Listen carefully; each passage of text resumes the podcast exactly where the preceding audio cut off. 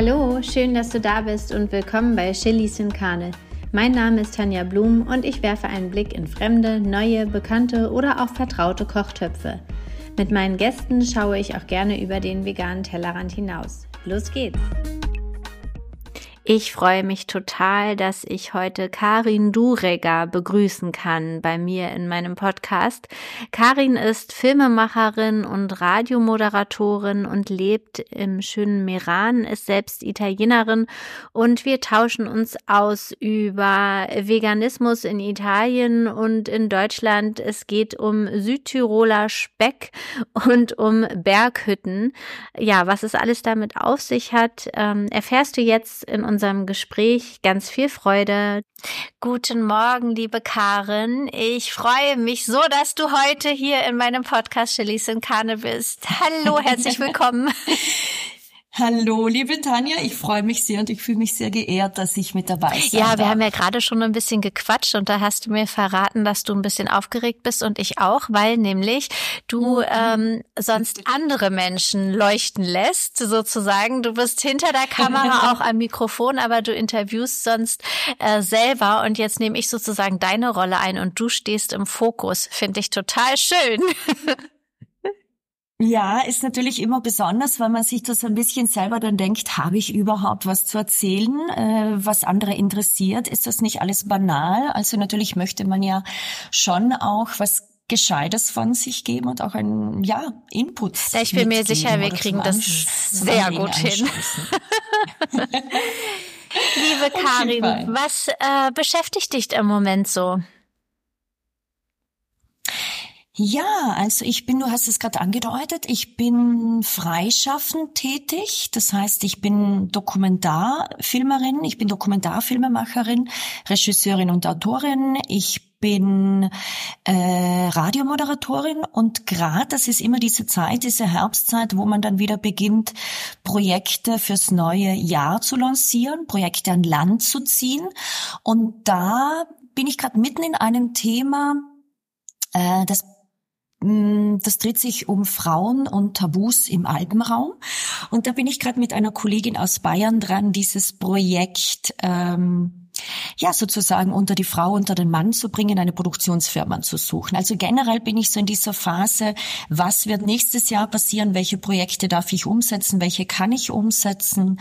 Genau, das ist so ein bisschen gerade meine bestimmt gerade so meine Gedanken. Oh, das Thema klingt ja sehr spannend. Tabus im alten Alpenraum. Für, für, magst mhm. du da noch mal noch mal ein bisschen was drüber erzählen? Oder darfst du das gerne, noch nicht? Gerne, gerne. Doch, ich kann so ein bisschen, ohne zu okay. viel zu spoilern, aber so ein bisschen erzähle ich gerne schon mal drüber. Vielleicht ganz kurz zur Einleitung. Ähm, ich habe mich äh, ich bin jetzt seit 13 Jahren selbstständig in diesem Job tätig und ich habe früher äh, viele andere Themen gemacht und ich merke einfach, je älter ich werde, ich bin jetzt 44, je älter ich werde, umso mehr habe ich Bock oder das Gefühl, gesellschaftsrelevante Themen zu machen. Ich habe früher viel in den Bergen gedreht was toll war, was Spaß gemacht hat, aber ich habe so ein bisschen das Gefühl, ich muss jetzt runter ins Tal, dort, wo die Themen brennen. Und das ist so eines dieser Themen, dass ich mich einfach generell, seit ich ähm, ja seit ein paar Jahren einfach mehr mit dem Thema oder mit feministischen Themen einfach auseinandersetze. Und da wollen Manu und ich, meine Kollegin aus Bayern und ich einfach so ein bisschen den den Finger in die Wunde legen, also hier lokal bei uns. Äh, wir beziehen uns ganz explizit auf deutschsprachige, katholisch geprägte Alpenregionen, wie eben Südtirol, wo ich ja aufgewachsen bin, wo ich lebe. Da sitzt du auch gerade, entschuldige, dass ich dich kurz, ja, wir, wir sprechen nämlich hier Potsdam, genau. Meran, Meran, Potsdam, richtig? genau, ganz genau.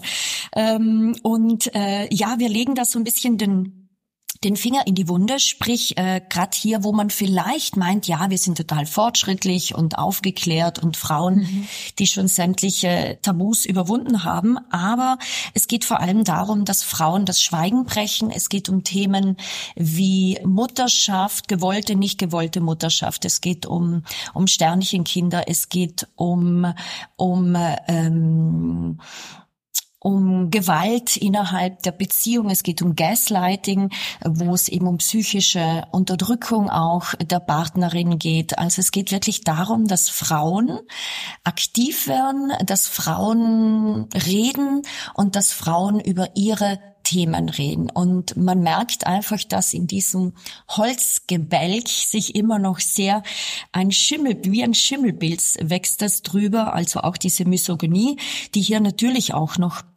geprägt ist oder vielleicht gerade hier besonders in diesen Alpenregionen. Es findet eine Retraditionalisierung statt, alles so ein bisschen auf sich gekehrt. Äh, diese Männlichkeit, die nach außen gestülpt wird, diese toxische Männlichkeit. Also ich glaube, es gibt hier sehr, sehr viele Themen, die äh, besonders hier auch brennen. Und da äh, haben wir jetzt monatelang an einem Exposé geschrieben, sprich ähm, als freischaffende Filmemacherin Autorin, so wie ich, ist es ja nicht so, dass mir die Aufträge zur Tür reinfallen, sondern ich muss ja immer ähm, erstmal ein Thema ausarbeiten und dann dieses Thema vor allem pitchen. Das heißt, ich muss dann Partner, Partnerinnen finden, die dieses Projekt mit mir umsetzen wollen. Und in dieser Phase sind wir gerade. Also bevor es zu einer Realisierung eines Filmes kommt, ist immer, sind doch immer einige Hürden zu nehmen, bis man das überhaupt, ja, bis man das einfach realisieren und umsetzen kann. Das ist gerade mhm. so Klingt, ja, klingt nach Thema. einem sehr, sehr wichtigen und spannenden Thema. Ich bin, äh, ja, ich bin gespannt, was, wie sich das entwickelt und bleibe da gerne dran. Klingt, klingt, ja, klingt super. wirklich interessant. ähm, ich würde das gerne als Aufhänger nehmen, weil du gesagt hast, so, ja, Tabu. Ähm, wir wollen ja auch über Ernährung und ähm, ja vegane mhm. Ernährung sprechen. Und du hattest mir ähm, damals, weil wir kennen uns ja schon eine Weile, ich glaube also jetzt bestimmt auch schon 13, 14 Jahre, oder? Mehr? Mehr, mehr. Ich glaube, das sind 15 oder 16. Haben wir immer wieder Kontakt. Genau, wir haben genau. uns in. Hamburg kennengelernt und ähm, gemeinsam genau. in einer Agentur. Und genau, Tabuthema ähm, ist vegan oder vegane Ernährung auch so eine Art Tabuthema mhm. in, in Südtirol? Weil ich meine mich zu erinnern, dass du mir mal sagtest, dass das in der Region, in der du lebst, ähm, recht schwierig ist. Mhm. Ja, also ich habe mich, ich habe gestern Abend, liebe mhm. Tanja, weil ich ja wusste, dass du mich heute dazu interviewen wirst, ich bin noch mal so in mich gegangen, auch im Bett und habe noch mal für mich versucht, so auch diese Kernthemen rauszufinden. Und ich komme immer wieder zum Punkt, dass Vegansein hier auf alle Fälle ein Tabuthema ist, ein großes Tabuthema. Da ist einmal diese Alpenregion, wo natürlich Gulasch, Speck und so weiter große Themen sind. Aber Südtirol liegt ja halt nun mal auch in Italien. Ich bin ja, ja. Italienerin und ich habe da auch, äh, Tanja, ganz krasse Erfahrungen in Italien, vor allem in Süditalien gemacht, weil Italiener einfach das Ganze sehr persönlich nehmen zum Thema Veganismus, teilweise auch junge Leute sehr wenig aufgeklärt sind, teilweise leider auch zum Thema Umweltbewusstsein sehr wenig aufgeklärt sind. Es tut sich Gott sei Dank was, vor allem in den letzten zwei Jahren. Aber die nehmen das ganz persönlich. Also die sind total gekränkt, wenn man, wenn man äh, ihre Küche sozusagen ablehnt, unter Anführungszeichen, in deren Augen. Weil ich, ich bin ja der Typ, wenn ich, ich esse jetzt seit 27 Jahren vegetarisch und seit sechs Jahren etwas mehr als sechs mhm. Jahren vegan. Und ich mache das immer sehr behutsam. Also ich gehe nie irgendwo rein so ganz äh, aggressiv oder progressiv und sag so, ich will jetzt was Veganes. Wenn, dann rufe ich vorher an und frage nach, wenn es wirklich so ein schöner Abend werden soll in einem vielleicht etwas teureren Restaurant.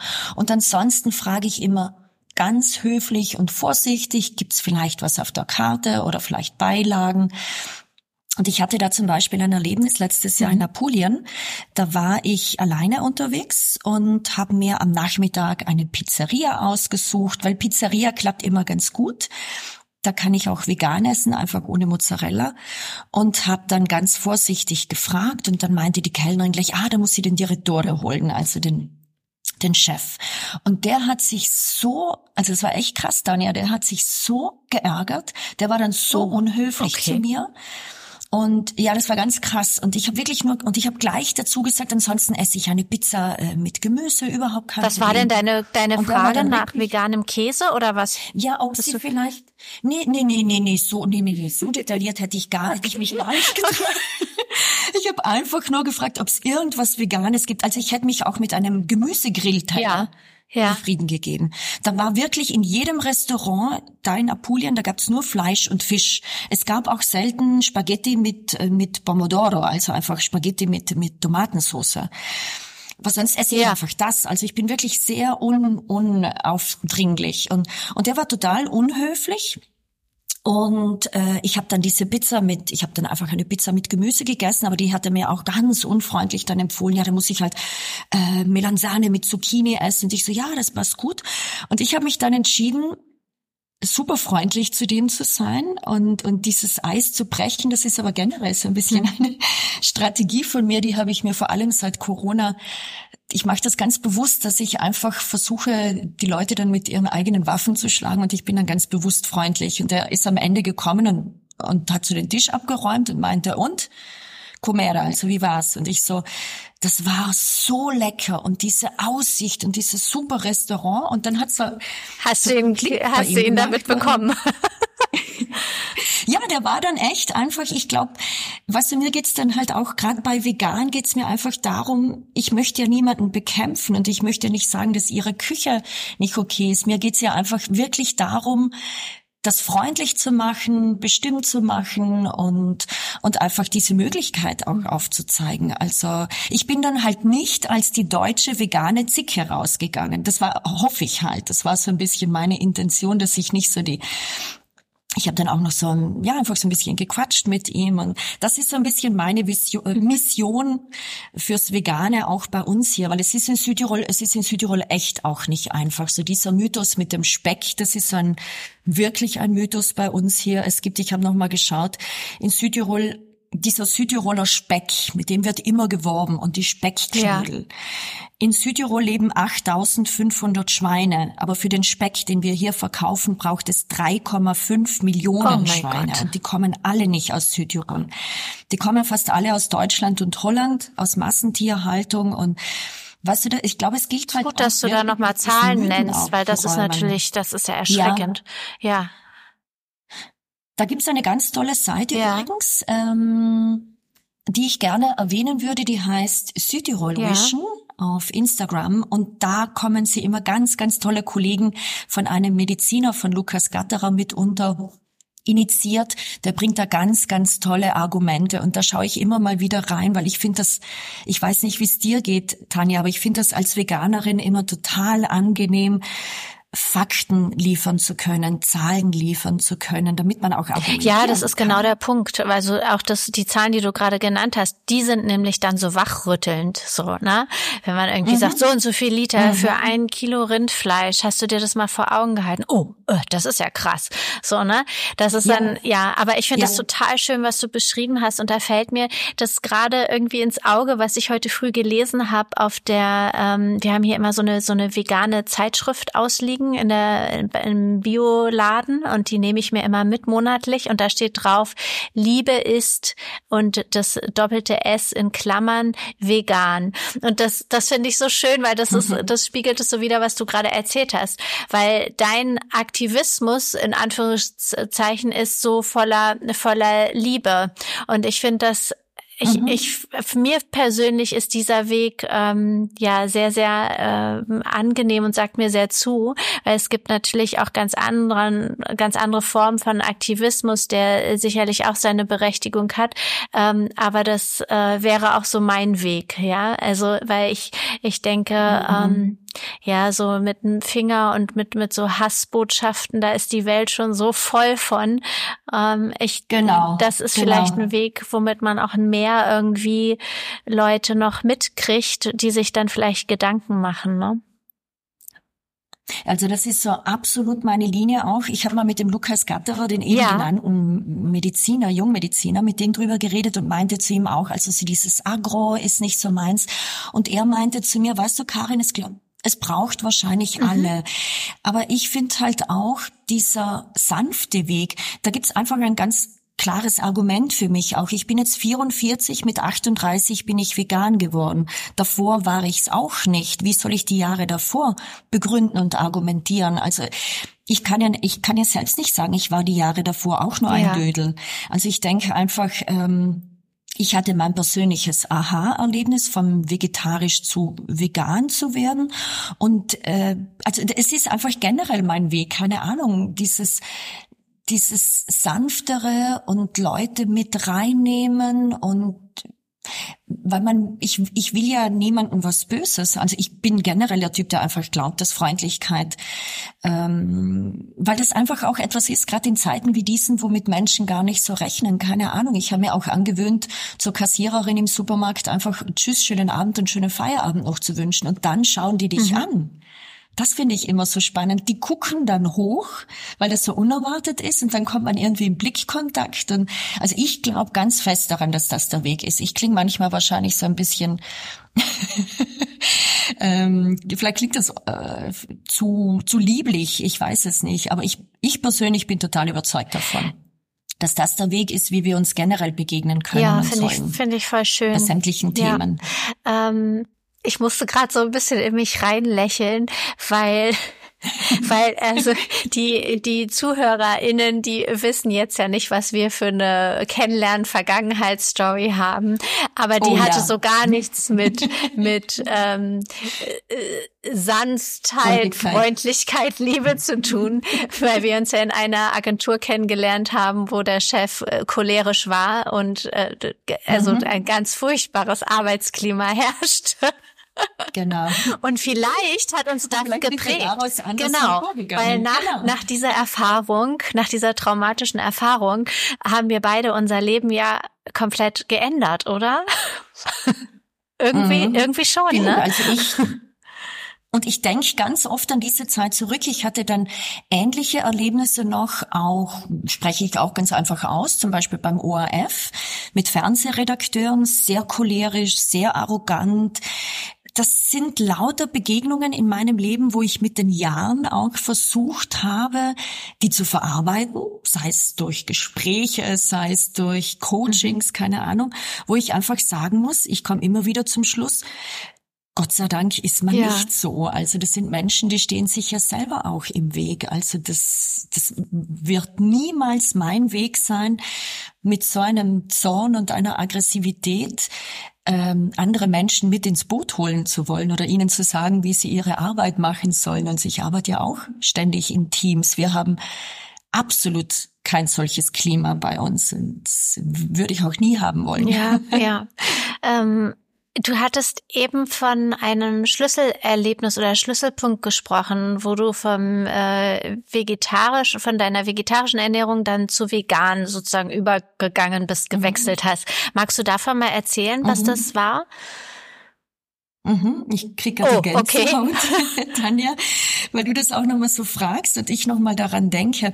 Also ich bin ja hier in Südtirol aufgewachsen, zwar nicht auf einem Bauernhof, meine Eltern sind keine Landwirte, aber ich war umgeben in einem kleinen Dorf, umgeben von von Kühen und und Bauernschaften, also immer Milchwirtschaft. Und mein mein Onkel war sogar Besamer so haben wir das genannt. Also der hat einfach Kühe mhm. besamt. Also das muss man und, sich so vorstellen, äh, mit, mit Handschuhen und Kuh festgebunden und genau, ja. Mhm. genau. Genau, und das hab, wir haben da auch zugeschaut, wir haben das auch gesehen, das war irgendwie total normal, aber, und jetzt kommt's, man hat glaube ich, sich ewig lange nie gefragt, was passiert da eigentlich. Also es war schon der Akt natürlich klar, dass die Kuh da äh, äh, männliche Samen eingepflanzt mhm. bekommt, aber einfach so dieser Akt an sich, dieses, diese ganze Milchwirtschaft. Wir haben, ich habe, wir haben als Kinder auch im Kännchen eigentlich total romantisch und schön und da wird's ja auch schwierig. War es auch für mich schwierig. Wir haben im Milchkännchen, in diesem Alukännchen, haben wir Milch geholt beim Bauern über Jahre. Und man hat aber nie so danach gefragt, äh, warum gibt die Kuh Milch? Damit wir die Milch trinken und das Kälbchen, das nach der Geburt der Mutter weggenommen ja. wird. Und da und da habe ich vor das ist jetzt über sechs Jahre her, ein Video gesehen über diese Tatsache, die, keine Ahnung, ich weiß es nicht, Tanja, hat man das verdrängt? Hat man, wie gesagt, ich bin jetzt nicht am Hof aufgewachsen, deshalb habe ich das jetzt nicht alles so explizit mitbekommen.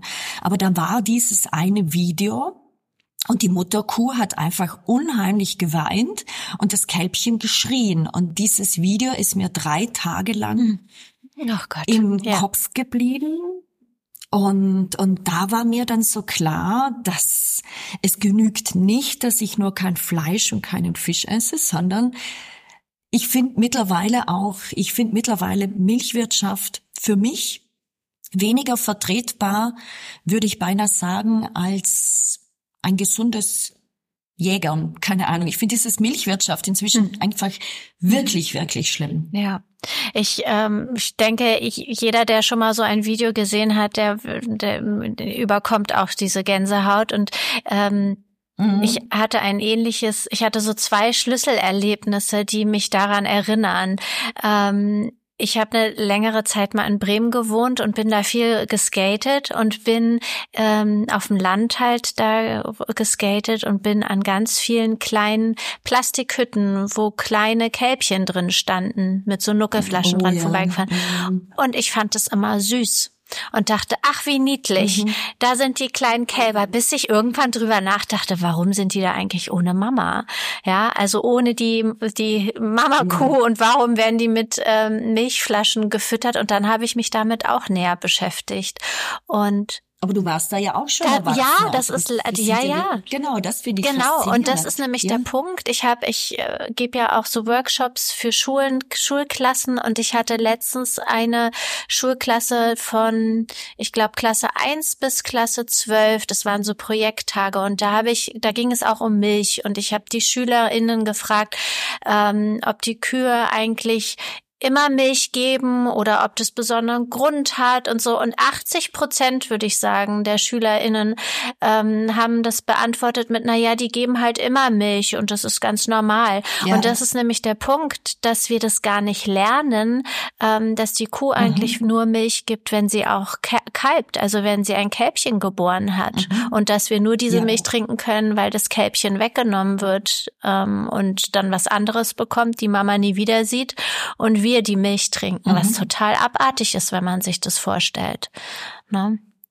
Aber ich kann dir auch sagen, Tanja, ich habe das dann auch so ein bisschen rumgefragt. Und wie gesagt, ich bin ja hier in einem Kuhland ja. groß geworden, vor allem früher noch. Mittlerweile gibt's viel mehr Obstbauern als Viehbauern. Aber das wissen auch ganz viele Erwachsene ja, das stimmt. nicht. Ja. Und ich weiß auch nicht, wie lange ich das auch nicht wusste. Ich kann das nicht ja. mehr rückverfolgen. Aber ich wusste das, glaube ich, auch ewig viele hm. Jahre nicht. Ich glaube, man geht einfach davon aus, und das ist ja, glaube ich, das Thema. Man nimmt das einfach so hin. Kühe sind da, um Milch zu geben.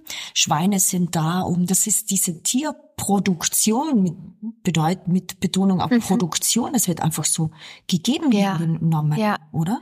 Ich äh, werde hierzu in den Show Notes auch nochmal einen Link einfügen. Das habe ich mir nämlich gerade bestellt. Greenpeace hat ein Magazin rausgegeben, das nennt sich meines Erachtens Moo. Und da geht es ähm, ausschließlich um die Milchindustrie. Ähm, das mhm. kann man sich kostenlos bestellen oder gegen eine Spende. Und das gebe ich in den Show Notes nochmal rein. Das ist vielleicht ganz passend zu unserem Gespräch hier. ja. Mhm. Ähm, wie ja. sieht es denn aus in, in Italien mit Pflanzenmilch oder Pflanzendrinks? Man darf ja in Deutschland mhm. nicht Milch sagen dazu. Ähm, ja. Hat das, ist das ein bisschen auf dem Vormarsch oder ist das auch noch so ein bisschen hinterwäldlerisch? Also, also ich beobachte das jetzt genau, das ist auch ganz spannend, Tanja, seit zwei Jahren ungefähr. Also es war vor fünf oder sechs Jahren noch total schwierig, irgendwo Pflanzenmilch zu bestellen. Und ich bin da dann auch immer ganz unkompliziert. Ich sage dann, egal, irgendeine. Ja. Also es geht mir ja. einfach darum, dass egal, ob das jetzt Avena, also Hafer ist oder Mandola, Mandel oder Soja. Ähm, vor fünf, sechs Jahren gab es das ja. einfach nicht. Das wurde absolut mit einem No äh, beantwortet, sei es in Südtirol als auch im restlichen Italien. Seit zwei Jahren gibt es das. Und ich war ähm, vor zwei Wochen mit einer Freundin aus Paris am Wochenende in Ligurien. Und wir haben beinahe, oder ich habe beinahe überall Pflanzenmilch bekommen. Und das ist dann immer so, yeah. Und da wurdest du auch nicht mehr komisch angeguckt dann? Nein, überhaupt nicht. Das ist natürlich Ligurien und nicht Apulien, muss man vielleicht auch nochmal unterscheiden. Ligurien ist weiter im Norden, mm, sehr Süd, Süd, Süditalien. Ich merke da auch den Unterschied, wie gesagt, zum Thema Umweltbewusstsein. Ich hatte in Apulien auch überall Plastikbecher bekommen und mir persönlich geht's ja auch sehr ums, mhm. ums Umweltthema. Ich esse vegan aus, aus, aus ethischen Gründen, aber vor allem auch aus, aus zum Thema äh, Umweltbelastung. Das ja. ist mir da ganz wichtig und das ist in Süditalien einfach noch ganz. Ich möchte jetzt niemandem zu nahe treten, aber so meine mein Eindruck war, dass das Thema da noch schon viel Aufholbedarf hat. Und das ist wahrscheinlich, je weiter man in den Norden von Italien kommt, umso besser auch, genau. Was bei uns ein bisschen, was bei uns ist, aber da kenne ich mich jetzt nicht so ganz genau aus. Mm, das weiß ich auch von einer Ernährungsberaterin. Bei uns in Italien darf in der Pflanzenmilch kein Kalzium drin sein. Das finde ich ein bisschen schade. Dann gucke ich manchmal, dass ich Sojamilch aus Österreich bekomme. Ich gucke da natürlich immer drauf, wo an, wo das angebaut wird. Und die ähm, äh, da gibt's eine Marke, die äh, da ist Kalzium Ach, das ist ja spannend. Aber weißt du den Grund? Weil also wir, mhm. wir können hier mhm. ohne Ende äh, Hafermilch mit Kalzium und so kaufen. Also das ist mhm. überhaupt kein Problem. Das müsste, dem Grund müsste ich nachgehen. Mhm. Weiß ich jetzt nicht genau, woran das liegt, aber das ist, glaube ich, meinte diese Ernährungsberaterin vor einigen Jahren wohl verboten worden. Aber es wäre mhm. spannend, dem nachzugehen, ja. also was hier verhindert wird oder warum. Dann steckt die Milchindustrie hinter. Wird, ja, eben, das wird gerade auch. Ja, du, wer weiß, ne? Also könnte wer die weiß, nächste Dokumenta die Dokumentation sein, Karin. genau, sehr investigativ, ja. genau. Ja, ich finde. Ja, das ja, ist aber. Entschuldige.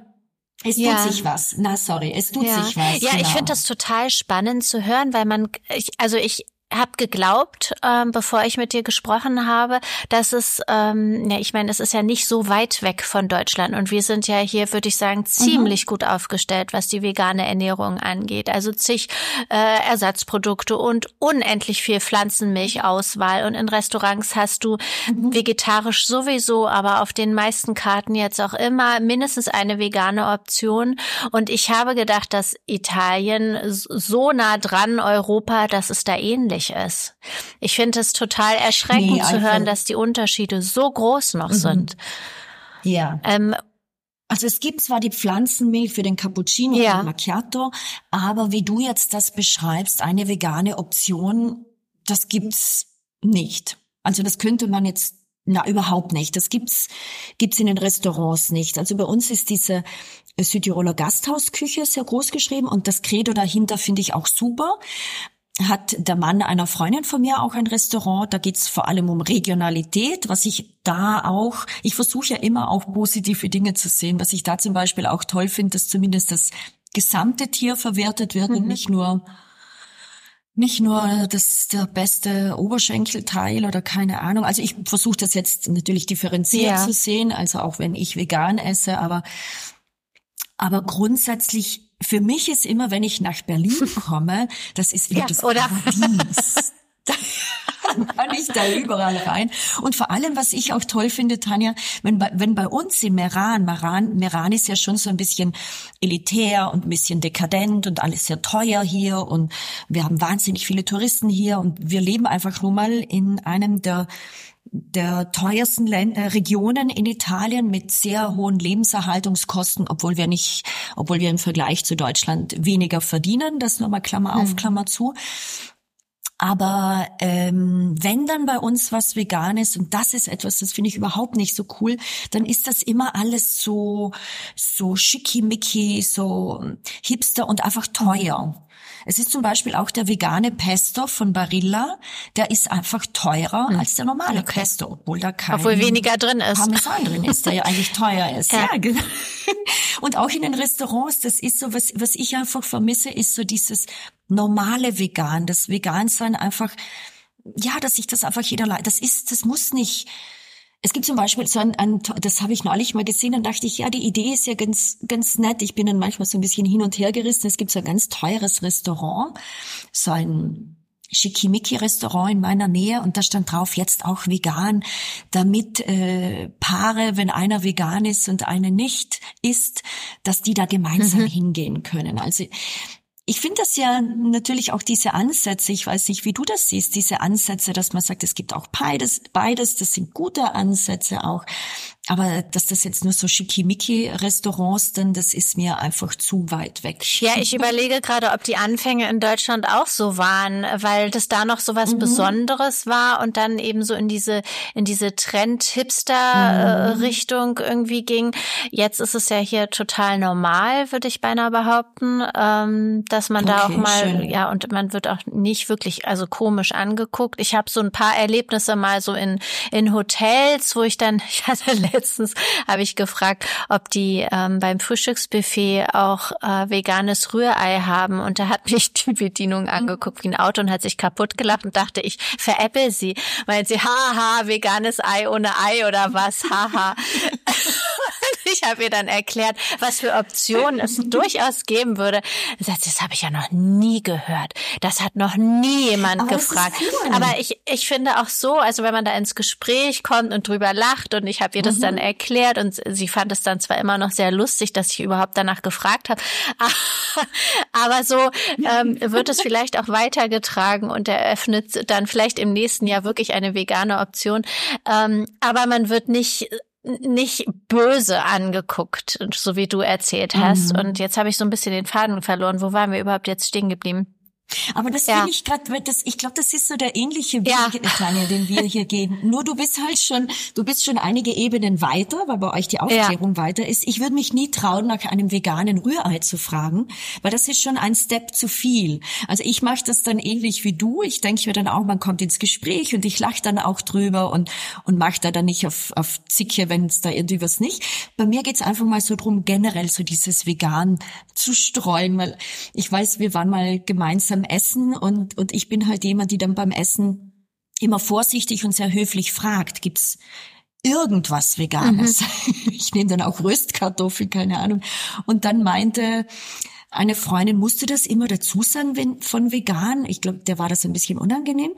Und dann meinte ich, ähm, ja, aber sonst weiß ja niemand von den Restaurantbetreibern, dass es Menschen ja. gibt, die gern was ja. Veganes hätten. Also das ist ja so wie du mit dem Rührei. Ich finde. Ja, also das ist ja auch der Weg, oder? Also wenn gemerkt wird, da ist Nachfrage da und das, ich kann mir auch vorstellen, gerade wo ihr so eine Region seid mit vielen TouristInnen, da äh, wird doch sicherlich auch die Nachfrage steigen. Also weil dafür reisen ja auch mhm. VeganerInnen hin und VegetarierInnen. Das da gibt's eine ganz, ganz spannende, äh, ein ganz spannendes Erlebnis, Tanja, dass ich oder eine Feststellung, die ich gemacht habe. Also ich glaube, viele Touristen, die wir hier haben, das sind, wie soll ich das sagen, es sind Stammtouristen, sehr klassische mhm. Touristen, vor allem aus Süddeutschland. Ich bin da nicht so sicher, ob, vielleicht habe ich das jetzt auch falsch beschrieben mit klassische Touristen, aber ich bin da nicht so sicher, ob da jetzt so viele vegan okay. essende Menschen dabei sind. Es gibt ein Hotel in meiner Nähe, das rein vegan ist. Mhm äh, Lavimea. Mhm. Ich sage ja. jetzt einfach mal den Namen.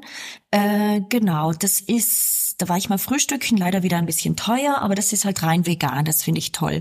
Aber was mir aufgefallen ist, Tanja, ich habe ja früher viel in den Bergen gedreht und war da manchmal auch lange oder eine Woche lang unterwegs auf verschiedenen Schutzhütten, weil ich so eine Wandersendung hier fürs regionale Fernsehen gemacht habe. Und mir ist aufgefallen, hoch oben auf diesen Schutzhütten, da ist vegan auf der Karte üblicher als in so manchen Restaurants. Das ist ja spannend. Tal, in den Kleinstädten. Ja. Das ist spannend, oder? Und ich glaube, das liegt so ein bisschen daran, weil natürlich hoch oben bei den Höhenwegen und Schutzhütten, das sind einfach, so habe ich mir das erklärt, das sind einfach ähm, gesundheitsbewusste Menschen auch unterwegs, sage ich mal. Das sind manchmal auch, keine Ahnung, ich gebe jetzt einfach mal irgendwelche ja. Attribute drauf. Das sind vielleicht Mach mal eine Schublade Menschen auf. unterwegs. ja, genau. Ich wollte gerade sagen, ich mach die Schublade auf. Aussteigende Menschen oder keine Ahnung. Da ist vielleicht auch mal die junge Berliner ja. Studentin unterwegs. Ja. Weißt du, was ich meine? Das ist wieder eine andere Art von Tourismus und weil es ist mir wirklich aufgefallen bei diesen Hütten, auch wenn ich dann schon in, in italienischsprachige Regionen übergegangen bin. Da gab es zum Beispiel bei einer Hütte selbstgemachtes Seitan oder oder als ich, ich das, das war schon bezeichnend. Und da habe ich mir das halt so erklärt. Dass das sind wieder andere Touristen als die klassisch deutschen Touristen, die vielleicht im Meran sind. Hm, frag doch das nächste Mal mal nach. Das würde mich ja interessieren. ja, stimmt. Warum das so ist. Stimmt. Sie haben ja sicherlich eine Antwort. Ja. Scheint ja gut zu laufen, sonst würden ja. sie es ja nicht anbieten. Ne? Weil ja, und die sprechen ja natürlich mit ja, den Leuten. Klar. Weil das, das habe ich mir nämlich auch notiert, dass ich dich fragen wollte, wie das für dich so ist auf deinen ähm, Reisen, die du, die du machst, auf deinen Wanderungen für für deine Dokumentation, ähm, wie wie du dich dann ernährst. Also klappt es oder mhm. nimmst du die, aber das hast du ja gerade erzählt, dass es auf den Hütten viel einfacher ist, weil da hätte ich dann gedacht, okay, da funktioniert es noch weniger und du musst dir immer ordentlich was einpacken mhm. oder machst du dann Ausnahmen. So, aber habe ich mir jetzt selbst schon beantwortet eigentlich, ne? Oder du dir vor, die uns vorher schon, ja. Also das ist natürlich nicht auf mhm. jeder Hütte so. Wir haben zig, zig ähm, Schutzhütten bei uns im Land. Das ist natürlich nicht auf jeder Hütte so, aber so eine Tendenz habe ich beobachtet und die ja. fand ich einfach spannend. Aber ich bin dann eine, ich, also Ausnahmen, also ich esse dann einfach, ähm, nee, ich esse dann einfach Salat oder Röstkartoffeln oder sowas. Das kriege ich dann schon. Ausnahmen, also dass ich da jetzt Fleisch essen würde, sowieso nicht. Das ekelt ja, mich einfach ja. inzwischen. Das könnte ich schon lange nicht mehr essen. Merke ich bei Fleisch, seit ich vegan esse, noch mehr, als wenn ich nur vegetarisch war. Also mhm. Fleisch ist inzwischen wirklich so ein, so dieses Gefühl, wenn ich daran denke, wer dann da, ich beiß in was Lebendiges rein. Also es ist irgendwie neu, dieses Gefühl bei mir. Das äh, in dem Sinne eklig, einfach ich könnte mir das nicht vorstellen. Und also es kommt schon vor in meinem Leben, da muss ich dazu stehen, dass ich ganz selten Ausnahmen mache und die finde ich auch ehrlich gesagt nicht so cool. Ich esse ab und an ein Croissant oder so, wo ich weiß, da ist jetzt nicht, ähm, da ist jetzt vielleicht ja. Butter drin oder so, keine Ahnung. Oder wo ich noch das ist einfach, wenn ich irgendwie total Gusto und Hunger habe und das kommt dann ab und an vor. Also eher so bei Süßem. Ähm, oder wenn ich irgendwo zum Geburtstag eingeladen bin oder auf eine Hochzeit oder keine Ahnung und, und irgendwie äh, ach, das, vielleicht kennen das ja mehrere oder vielleicht sind andere da total strikt. Ich sag dann manchmal auch mit meinem Freund gemeinsam ganz bewusst, ein Stück essen wir da jetzt mit. Zum Beispiel, ich war neulich bei einer Taufe von meinem eigenen mhm. Patenkind.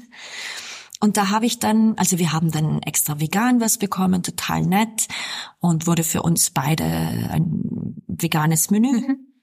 gezaubert auch in diesem Restaurant. Aber wir haben dann beide ein kleines Stück von der vom Kuchen gegessen, einfach so aus emotionalen ja. Gründen auch oder um das mitzufeiern und wo, wo kleine Sündenstraf Gott sofort, unter Anführungszeichen, ist, wenn ich wirklich Käse esse. Das vertrage ich Ach, das ist ja interessant. Also ich habe, glaube ich, so eine Laktoseintoleranz ja. entwickelt. Ja, hätte ich mir nie gedacht, weil ich hatte nie, ich hatte nie Laktose Probleme. Ich habe Käse geliebt. Für mich war auch der Schritt von vegetarisch zu vegan viel, viel größer und mhm. aufwendiger. Ich denke, es geht den meisten so. So, ja, wahrscheinlich. Ja, also mit, mhm. gerade mit Käse, das mhm. höre ich mhm. ganz oft, dass äh, Käse das Schwierigste mhm. ist, weil es da einfach noch nicht so die richtig coolen Alternativen gibt. Wenig jedenfalls. Und wenn, dann sind sie sehr, sehr mhm. teuer. Genau dann sind sie sehr, sehr teuer, genau diese Cashew-Käse-Sorten ja. und so. Das ist einfach teuer, wobei ich da, ich weiß nicht, wie es dir geht, ich muss dann auch sagen, ich habe einfach irgendwann aufgehört zu vergleichen. Natürlich schmecken die nicht wie echter Käse, aber ich bin dann, wenn ich irgendwo Pizza krieg, weil das bei uns alles so selten und wenig ist, und da gibt's irgendwie eine vegane Käseoption, Mozzarella oder so, selbst wenn die total in den Zähnen oben klebt, hatte ich letztens, ich fand das trotzdem geil. ich fand, ich habe mich so darüber gefreut, auch mein Freund, dass wir einfach, oh toll, toll, die, die hat nicht geschmeckt wie Mozzarella und die war auch nicht so gut, aber das war irgendwie so dankbar drum. ich denke, das ist ein guter Punkt, den du angesprochen hast, dieses Vergleichen. Das ähm, Ich meine, das macht man am Anfang noch, wenn man gerade irgendwie am Umstellen mhm. ist. Das ist ja auch ganz natürlich, dass man dann vergleicht, hm, schmeckt es denn genauso, schmeckt es anders? Aber das vergeht mit, der, mit den Jahren, mit den Monaten und Jahren, weil dann geht es Stimmt. mehr darum, ach, das ist ja ein spannender Geschmack, das schmeckt so und so und so und so. Mhm. Und ich höre auch komplett auf zu vergleichen. Ich weiß auch gar nicht mehr, wie Fleisch schmeckt, muss ich dazu sagen. Und ich sage dann, äh, mir schmeckt dieses vegane mhm. Hack oder mir schmeckt es nicht, aber unabhängig davon, ob es jetzt mehr Fleisch ist oder nicht. Und ich habe teilweise Fleischersatzprodukte, wo ich meine, dass die so sehr nach Fleisch schmecken, dass ich die schon eklig finde. das, mir geht's mir geht's ganz genauso, Tanja. Also bei Fleisch geht's mir genauso, dass er diese veganen oder diese Fleischersatzprodukte, wie gesagt, weil ich diesen Ekelgedanken mittlerweile bei Fleisch habe, muss das ja. für mich überhaupt. Dann, dann probiere ich lieber äh, vegane ja. Käseersatzprodukte. Wobei ich da dann auch generell sehr vorsichtig bin, generell mit Ersatzprodukten, weil mir die meistens zu sehr in mhm. Plastik verpackt sind. Das ist dann so mein nächstes Argument. Also ich probiere ja regional, so unverpackt wie möglich und vegan. Also das ist gar nicht so einfach. Bei mir sieht dann halt mein Speiseplan ist, findest du jetzt? Ja, erzähl mal von deinem Speiseplan. Ich finde das sehr, sehr spannend. ja, der ist halt nicht so, ist halt nicht so besonders. Und ich denke mir so oft, ach, ich müsste viel mehr nach Rezepten kochen und ich müsste viel mehr ausprobieren. Und da fehlt mir dann ganz oft einfach die Zeit. Und ich wohne alleine, ich lebe nicht mit meinem Freund zusammen. Das heißt, ich, ich koche total viel alleine und bin völlig unkompliziert. Und ich bin dann halt so der Typ, ich mache den Kühlschrank auf und koche, was da ist. Was sind denn so deine Standards? Erzähl doch mal, plauder mal aus dem Nähkästchen. Die Standards, okay. Also ich habe dann genau, ich habe dann Dosen mit mit ähm, mit Erbsen, Bohnen, sowas habe ich oft. Ich habe meine meine Soja oder Hafermilch. Ich habe Nudel, Reis, ähm, Mehl, Pflanzenmehl habe ich immer, weil ich ich mag, da habe ich lange probiert, Tanja, da habe ich ein Jahr mhm. probiert, einen Ersatz für Omelette zu finden. Omelette sagen wir hier bei uns zu Pfannen. Ah, okay. Also nicht Eieromelette, sondern wir sagen Omelette wirklich zu zum Teig mhm. mit Mehl, Milch und und Eiern, genau. Da habe ich total lang, da habe ich glaube ich ein oder über ein Jahr rumprobiert, bis ich bis ich was gefunden habe, wie wie ich den Teig Wie kriegst du denn jetzt den Teig hin? Verrat das mal oder ist es ein Geheimrezept? Ja, Nee, ist überhaupt kein Geheimrezept, aber es klebt immer noch so ein bisschen. Also ich kann manchmal besser, manchmal weniger dann den Pfannkuchen oder das Omelette in der Pfanne schwingen, oder wie sagt man, ja. wenden, genau. Ähm, also ich nehme da einfach Kichererbsenmehl. Mhm zum großen Teil. Dann, also ich mache generell nichts mit Waage. Ich mache immer Alocchio, wie wir auf Italienisch sagen, also alles nach mhm. dem Auge. Und ich nehme einfach zum großen Teil Kichererbsenmehl, gebe dann irgendein Getreidemehl dazu, meistens Dinkelmehl oder so. Vielleicht ein bisschen Buchweizen mag ich auch ganz gerne schwarzblendenes Mehl, mhm. sagen wir da zum Buchweizen. Und dann gebe ich Hafermilch rein oder Sojamilch, was ich gerade habe, aber ich gebe auch Wasser rein, um das so ein bisschen zu strecken. Mhm. Muss ja nicht reine Pflanzenmilch sein. Und das war's dann eigentlich schon. Und dann rühre ich das so lang, bis sich so ein bisschen Bläschen werfen. Also es muss schon, damit es einfach so ein Bläschen schaumig ist. Äh, also das ist was Herzhaftes, das ist richtig? Ich mache das entweder süß oder ich mache das mit äh, Tofu, mit Räuchertofu zum Beispiel. Das ist so eines der Produkte, das ich ab und an kaufe, das natürlich auch in Plastik ja. verpackt ist. Räuchertofu, äh, ich nehme da meist Räuchertofu, genau. Also ich mache das entweder herzhaft mit Räuchertofu oder Hefeflocken und, und Spinat zum Beispiel. Oder ich mache da auch einfach Marmelade mhm. rein. Klingt gut. Genau. Ja, ja, in der Früh mit Marmelade und, und mittags und abends mit Spinat und Tofu. Und genau. gibt es so ein, so ein Rezept, was du mit deinem Partner so gerne zusammen isst, was ihr so gemeinsam kocht?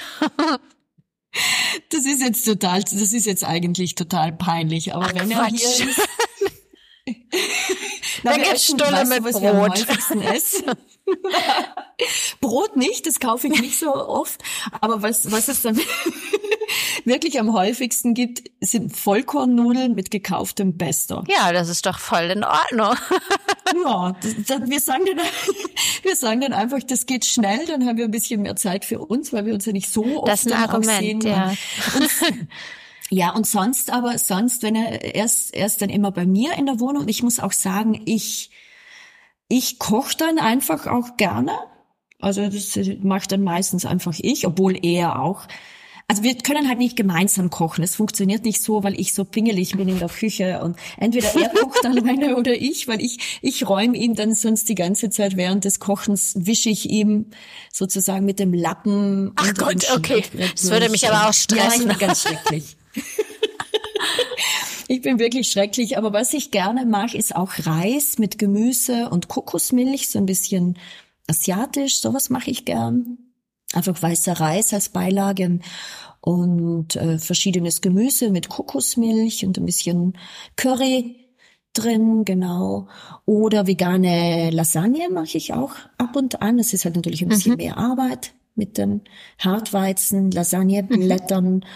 Und da mache ich dann entweder Mangold oder sonst Gemüse. Also wie gesagt, ich mache halt immer alles ohne Rezept und eigentlich sollte ich schon mir mehr Anregungen holen. Also ich bin keine coole vegane. Ach, das vegane kann ich jetzt so nicht sagen. Du bist also insgesamt ja schon ziemlich cool. Das, oh, das war, das weiß ich nicht. Aber ich könnte sehr viel von dir lernen. Ich werde, ich werde, ich muss dich, ich muss dich intensiver als Beratende verfolgen. Und ich werde dich auch mal als Beratende ähm, da, da gibst du, genau, unbedingt. ich brauche schon ein paar Inputs du, Da gibst du gerade ein gutes Stichwort. Wie bist du denn, äh, wie hast du denn deinen Umstieg damals gestaltet? Hast du dir da einen Profi mit an Bord geholt, also eine Ernährungsberaterin, einen Ernährungsberater, um irgendwie mhm. da gut aufgestellt zu sein?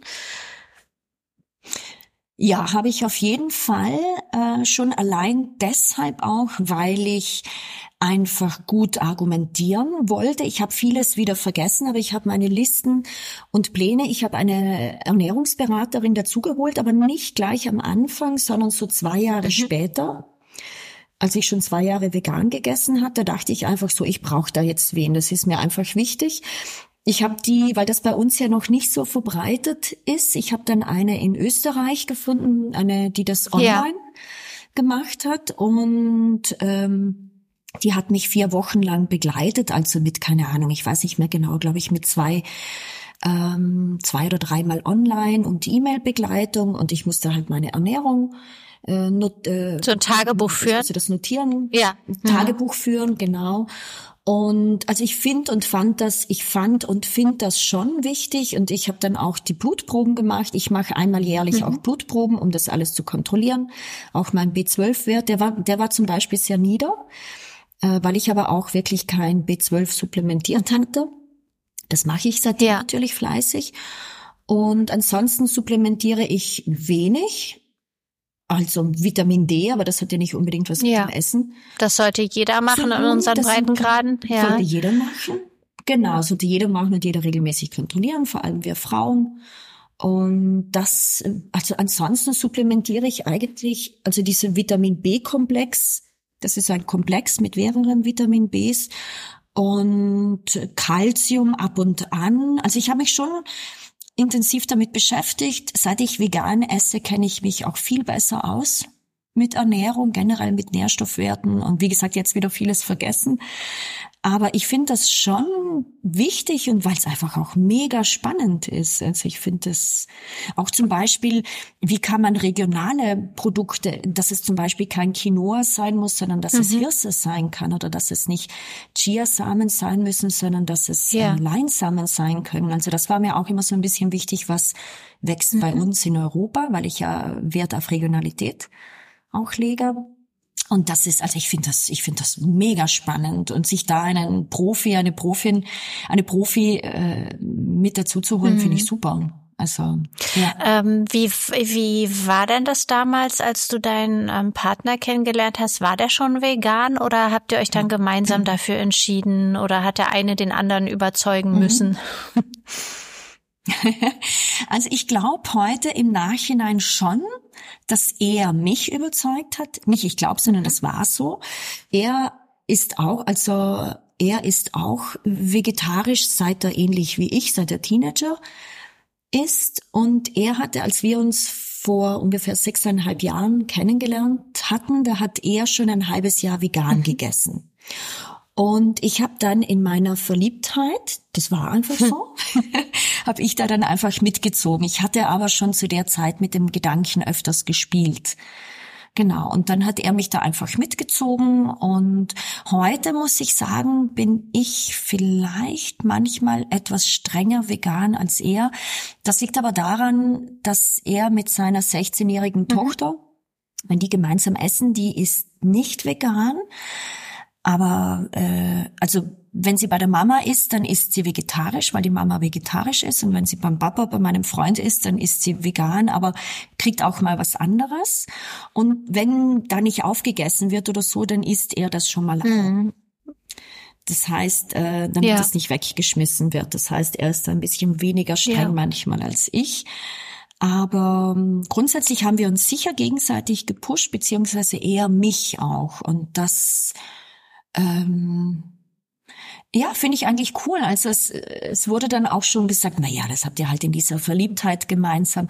Aber das ist ja völlig egal, Tanja, woher ja, die Motivation ist, kommt mittlerweile, ja. oder? Das würde ich auch sagen. Ist doch schön. ist doch toll. Ist doch schön. Und wenn man danach dann überzeugt davon ist, und das war bei mir jetzt nicht so wahnsinnig weit hergeholt, wie gesagt, mit dem Gedanken hm. hatte ich gespielt, mit äh, vegetarisch war ich eh schon lange und ähm, das ja, völlig egal, woher die Motivation wichtig ist, dass man die Dinge dann aus Überzeugung macht und, und sich damit beschäftigt und weiß, warum man sie, hm. warum man Habt sie ihr euch dann ja. gemeinsam auch solche Horrordokumentationen angeschaut oder hat das dann jeder für sich gemacht? Also da hat er eine äh, eigene Haltung dazu, die habe ich meistens alleine geschaut, weil er sagt, er kann die hm. nicht anschauen und er sagt, er muss die auch nicht unbedingt anschauen, weil er eh schon ja. überzeugt davon ist. Er sagt, er, er kann sich vieles davon einfach nicht anschauen. Das quält ihn zu viel und das hab ich, weil ich habe dann manchmal gesagt, du darf Netflix wieder diese neue Doku und Seaspiracy und mhm. Cowspiracy und, und ähm, er meinte, nee, du mach du das mal alleine. Ja. Genau. Also ich, ich, ich muss ist sagen, ich könnte es okay, nicht alleine schauen, ja. weil ich es so schrecklich finde. Ich bräuchte jemanden an meiner Seite, der mitleidet, mit dem ich mich austauschen kann, weil ich das so, also das, das, ähm, ja, das ist wie so Horrorfilme würde ich auch nie alleine gucken und das sind halt reale Horrorfilme, ne? Das ist ähm, ja genau. Ja. Ja, spannend. Aber ich verstehe auch den Aspekt, dass er ist ja schon überzeugt. Warum sollte er sich das jetzt noch antun? Und na, das. Ähm, Wie mhm. sieht denn das aus in deinem Freundes- und Verwandtenkreis? Konntest du da mit deiner mit deiner ähm, Liebe zum Veganismus schon ein bisschen streuen und anstecken? Ja, also das ist wirklich ein schwieriges Thema. Also ich bin eine Jägerstochter. Mhm. Bei meinem Papa daheim heißt es auch Jägerheim, wobei, wie gesagt, äh, die Jagdschaft, also es gibt ganz unterschiedliche Zugänge. Es gibt die, die mit dem Gewehr, mit dem Jeep in den Wald reinfahren und von dort aus rumballern. Ist das erlaubt, ja? Ich habe ähm, also wahrscheinlich darf man. Das klingt jetzt gerade so. Aus, ist wahrscheinlich egal. Na, rumballern. Also es ist, die Jagd ist bei uns sehr genau geregelt, anders als zum Beispiel in Österreich. Da gibt's die Bachtjagd, da kann jeder, glaube ich, ich ja. kenne mich nicht so gut aus, aber in seinem Revier hat er mehr Möglichkeiten zu schießen. Bei uns ist das mega genau geregelt, vor allem mit dem, mit dem Rotwild und so, also wie viel mhm. da geschossen werden darf. Und also es, diese Regulation hat für mich bis zu einem gewissen Punkt ja auch macht ja auch Sinn. Was ich nicht so nachvollziehen kann, ist diese Trophäenjagd, wenn man sich dann mhm. diese ganzen Trophäen mhm. da aufhängt. Und das ist halt so dieses, vielleicht auch so dieses ähm, patriarchale, so dieses Jagen und ja. Sammeln und mhm. keine Ahnung. Ähm, aber was ich schon schön finde, und das habe ich mit meinem Papa früher auch gemacht, einfach durch die Wälder streifen und einfach auch mal nur beobachten oder diese Birkenhühner, diese diese, dieser Auerhahn, wenn er dann runtergeht auf den Boden zum Balzen. Also sowas wird ja auch gemacht bei der Jagd, äh, die dann einfach beobachtet werden. Und ich hatte schöne, schöne Dinge mit meinem Papa ja. auch erlebt im Wald. Einfach, oh, ja, ganz schwieriges Thema. Aber wie gesagt, bei mir in der Familie niemand vegetarisch oder vegan. Da bist du so das schwarze Schaf, die Außenseiterin.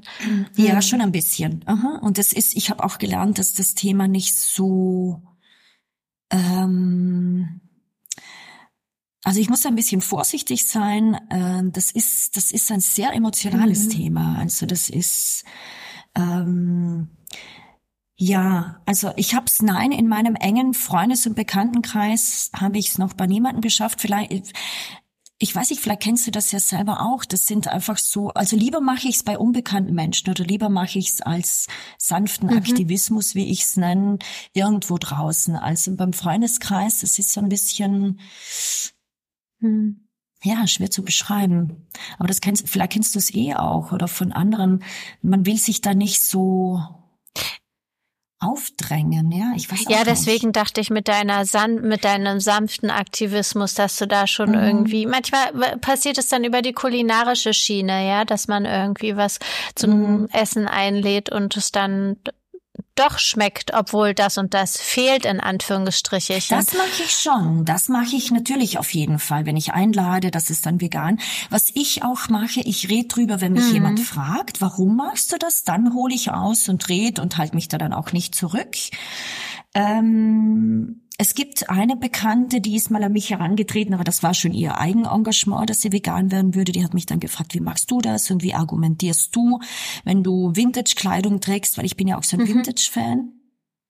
Das war auch ein spannendes Thema, als sie gemeint hat, wie machst du das mit Vintage-Kleidung? Weil ich habe auch Kleider aus den 40er und 50er Jahren und da ist mitunter, genau, da ist mitunter auch, also Belz trage ich nicht, das kann ich einfach nicht, aber mitunter ist da auch mal Seide dabei oder mhm. auch Leder oder so und da haben wir mal drüber gesprochen, weil das war für sie ein Thema, wie siehst du das? Und mhm ich weiß nicht, ich glaube, es geht halt immer so um diese Annäherung und wie hört man sich zu und aber das Thema im Familienkreis und engen Freundeskreis, das ist schon ein schwieriges Thema. Und was ist, wenn du dann nach Hause fährst äh, und und deine mhm. Familie besuchst? Wie äh, wie ist das dann? Kochst du dann deine Sachen selber oder? Nee, das macht die Mama. Die nimmt da Rücksicht oder? Dann immer extra. Ja, ja, total. Na, die nehmen mhm. alle Rücksicht. Ja, und ich komme dann halt auch so zum Punkt, ähm, weißt du, vielleicht hat auch bei Familie oder so das Thema Veganismus ist ja vielleicht manchmal auch also ich glaube, das ist so emotional aufgeladen, ja. auch gerade wenn es noch nicht so aufgeklärt ist. Ich habe dann manchmal, vielleicht halte ich mich auch deshalb manchmal zurück, weil ich dann manchmal so das Gefühl habe, ich will nicht, dass jemand meint, ach die, die meint ja was Besseres zu sein, weil sie da auf Bio, regional und mhm. unverpackt und vegan. Jetzt bringe ich es einfach mal auf den Punkt. Das ist auch etwas, wo ich, ich will dann auch nicht so die gerade im, äh, das ist jetzt bei weniger, gerade im Familienkreis und im engen Kreis mhm. ist das so ein Thema. Ich will ja nicht die Superschlaue. Mhm. Das, das, kommt dann manchmal vielleicht so rüber, die Superschlaue mit, die da meint, sie weiß, hat da alles.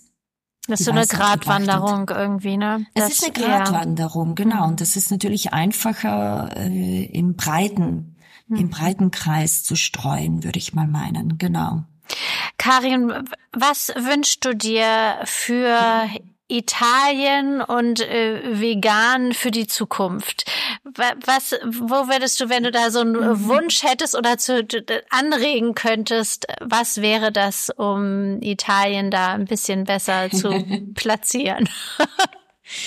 Ja, ich würde mir einfach das, was wir eh schon angesprochen hatten, dass das viel normaler wird, dass das einfach, äh, so wie du es erzählst, dass es einfach fix auf der Karte mit drauf ist, dass man als vegan Essende nicht als die Missionarin angesehen wird, als die Hipsterfrau, als die Obercheckerin, sondern dass man einfach auch als die erkannt wird, die damit auch was Gutes tun will für alle. Mhm. Allein aus Umweltgründen einfach, dass das auch so anerkannt wird, dass man nebeneinander leben kann, dass es mehr Menschen gibt, die vegan essen, dass ähm, ja, dass das einfach durchdringt auch, dass das echt die Zukunft sein könnte, auch gerade gerade was CO2 betrifft und Umweltbelastung. Und ja, ich wünsche mir, dass es ähm, in Italien oder auch bei uns in Südtirol mehr Restaurants, mehr Küchen gibt, die damit experimentieren und wo man eben nicht nur Röstkartoffeln kriegt dann,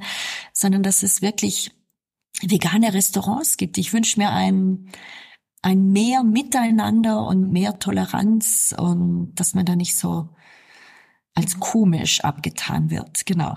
Und könntest du dir vorstellen, in der Richtung auch mal eine Doku zu machen? Wäre das, meinst du, das hätte irgendwie Potenzial? Mhm. Also ich habe es probiert, das habe ich dir, glaube ich, glaube ich, wir waren dazu mhm. ja auch schon mal im Austausch. Ich hatte, da kannst du dich erinnern, ich habe Exposés dazu mhm. auch geschrieben. Ich habe das versucht, aber das ist eben das Schwierige am Filmemachen. Ich habe Exposés geschrieben. Es, da, da, die Idee war, aufzuzeigen, was es alles schon Gutes daran gibt und was alles schon funktioniert, weil es gibt schon sehr viele Aufklärungsfilme natürlich und das ist ja, ja. beim Filmemachen immer so, das, was es schon gegeben hat, kann natürlich nicht noch x-mal gemacht werden. Meine Überlegung war, was in die Richtung zu machen, was gibt es schon, sei es zum Beispiel auch mit Fleischersatzprodukten oder äh, In-vitro-Fleisch mhm. und keine Ahnung.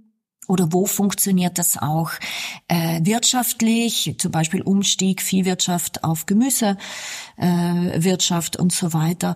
Ähm, da versuche ich vielleicht auch nochmal dran zu bleiben, Tanja. Genau, ich habe das jetzt so ein bisschen zurückgesteckt aufgrund der feministischen Themen auch, aber ich werde das wohl nochmal auch ja, vielleicht nehmen wir das als Anlass, dass du das nochmal aus der Schublade holst, hm. vielleicht nochmal hm. aktualisierst und äh, ja, nochmal rausschickst. Nochmal, ja, nochmal versuchst Vielleicht ist jetzt genau. die Zeit, ne? Wer weiß. Stimmt, stimmt, stimmt. Auf deine Anregung hin. Genau. Ja. Ich bleib dran. Ja, wunderbar. Ich denke, das ist auch ein guter Abschluss. Ähm, ja, ich danke dir, äh, dass du dir die Zeit genommen hast und auch so einen Einblick gegeben hast, äh, wie es in anderen Ländern, sprich in Italien aussieht und wie du selbst damit umgehst, wie deine Geschichte ähm, zur, zum Veganismus beziehungsweise zum veganen Leben war. Und äh, ja, es hat mir sehr, sehr viel Spaß gemacht, mich mit dir auszutauschen. Vielen Dank, Karin. Vielen Dank. Ja, vielen Dank, sag ich, Tanja. Danke, dass ich meine Gedanken zu Freihaus teilen durfte und ja, dass du mir Fragen gestellt hast. Ja, das war die Schalte nach Italien mit Karin Dureger. Du findest Karin auf Instagram und auf Facebook. Genauso hat sie auch eine Webseite, wo du sie finden kannst und anschreiben kannst. Alles in den Show Notes vermerkt und ich würde mich total freuen, wenn du meinen Podcast bewertest und mir auch gerne Feedback auf Instagram gibst. Und wir hören uns in zwei Wochen wieder. Alles Gute, bis dahin.